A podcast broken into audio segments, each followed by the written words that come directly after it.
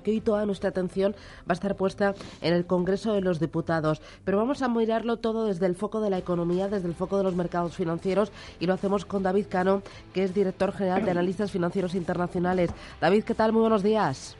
Hola, ¿qué tal? Muy buenos días.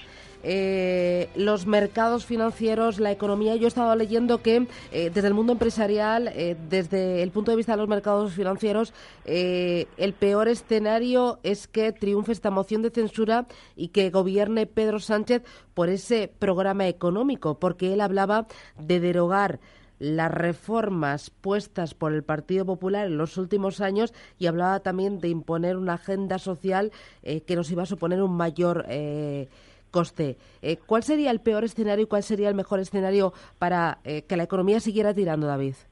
Bueno, la verdad es que no lo sé. Eh, lo que estamos hablando estos días en los mercados financieros es que está viéndose, bueno, un aumento, es verdad, de la prima por riesgo, pero que está mucho más motivada por la situación económica en Italia, donde ahí sí, el gobierno tiene un programa o tiene al menos ha hecho guiños contra la pertenencia del área euro o, cuestionarse la, persistencia, el mantenimiento en el área euro. Eso sí que desde luego es un elemento distorsionador de forma notable y eso es lo que hoy cotizan los mercados financieros. Ese sería como el elemento principal de riesgo, ¿no? El que el gobierno que bueno pues pusieran la, pertenencia en el área euro, que eso es lo que ha pasado en Italia y eso es lo que tiene su impacto su contagio en la prima por riesgo española.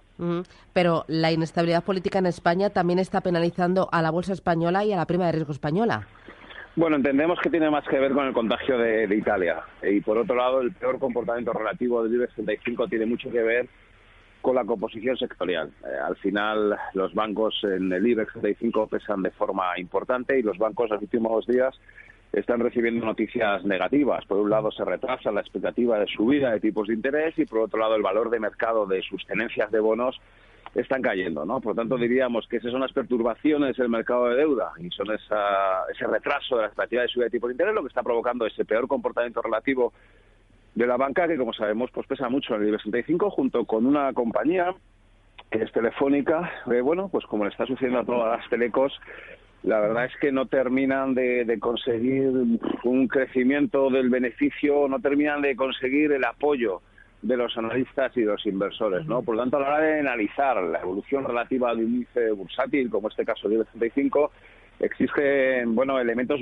adicionales, elementos más, mucho más micro, que tiene que ver con las propias compañías y con la composición sectorial del, índice bursátil. Porque tengo entendido que la banca española durante el pasado ejercicio se cargó de más renta fija italiana aprovechando que daba más rentabilidad y entonces eh, su cartera eh, eh, está sufriendo por ello.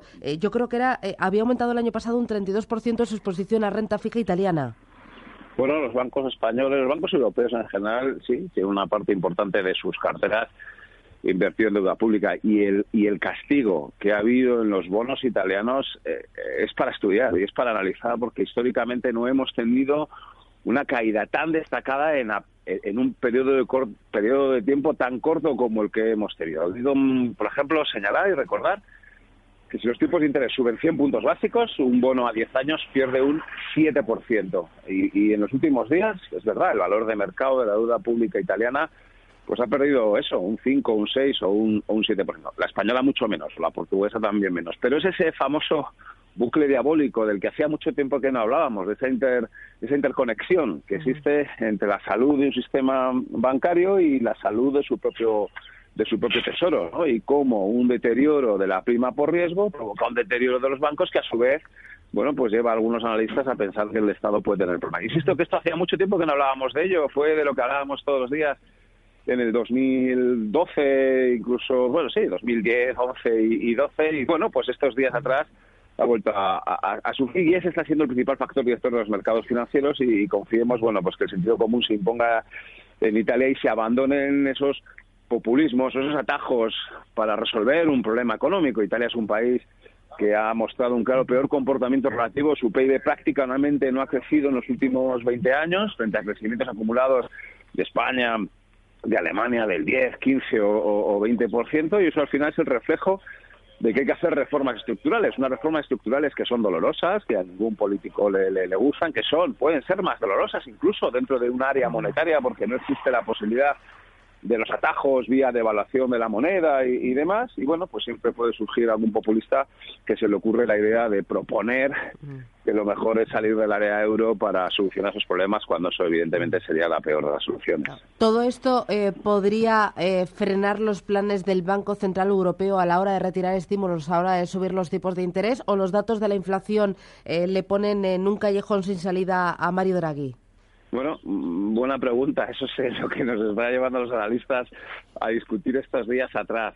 Eh, y, la verdad es que el BCE no, debe tener nada claro, porque es verdad, el ciclo económico en Europa está más o menos aguantando y hay un repunte en la inflación. Es decir, si no hubiera pasado lo de Italia, está claro que el Banco Central Europeo hubiese avanzado y estaría avanzando en la retirada de sus estímulos y pondría fin al programa de compras y a la posibilidad de subir los tipos en el 2019. Pero ha habido un cambio, ha habido un cambio importante y que puede a la parte más dobis del Banco Central Europeo recomendar, hacerle recomendar esperar, esperar y seguir comprando bonos y esperar la subida de los tipos de interés. Eso es lo que ha cotizado el mercado. ¿eh? Como decía antes, el mercado ha retrasado hasta bien pasado 2020 y ha reducido notable la primera subida de tipos y ha reducido notablemente las expectativas de una retirada de de ese APP. Existe también la posibilidad, y esto sería una posición un poquito más, más complicada, de que bueno pues el BCE retire esa programa, ese programa de compra de bonos,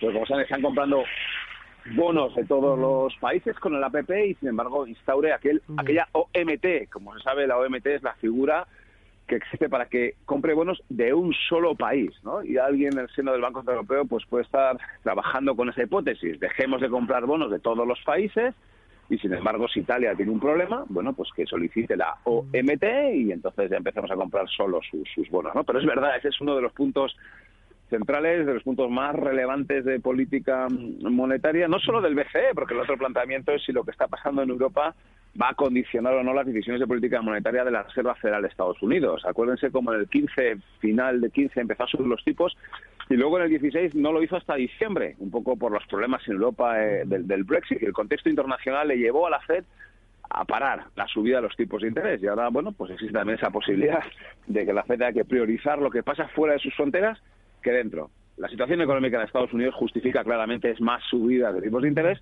pero habrá que ver si los acontecimientos en Europa pues condicionan su política monetaria. Pues eh, lo iremos viendo y lo iremos contando. David Cano, director general de Analistas Financieros Internacionales. Un placer, gracias.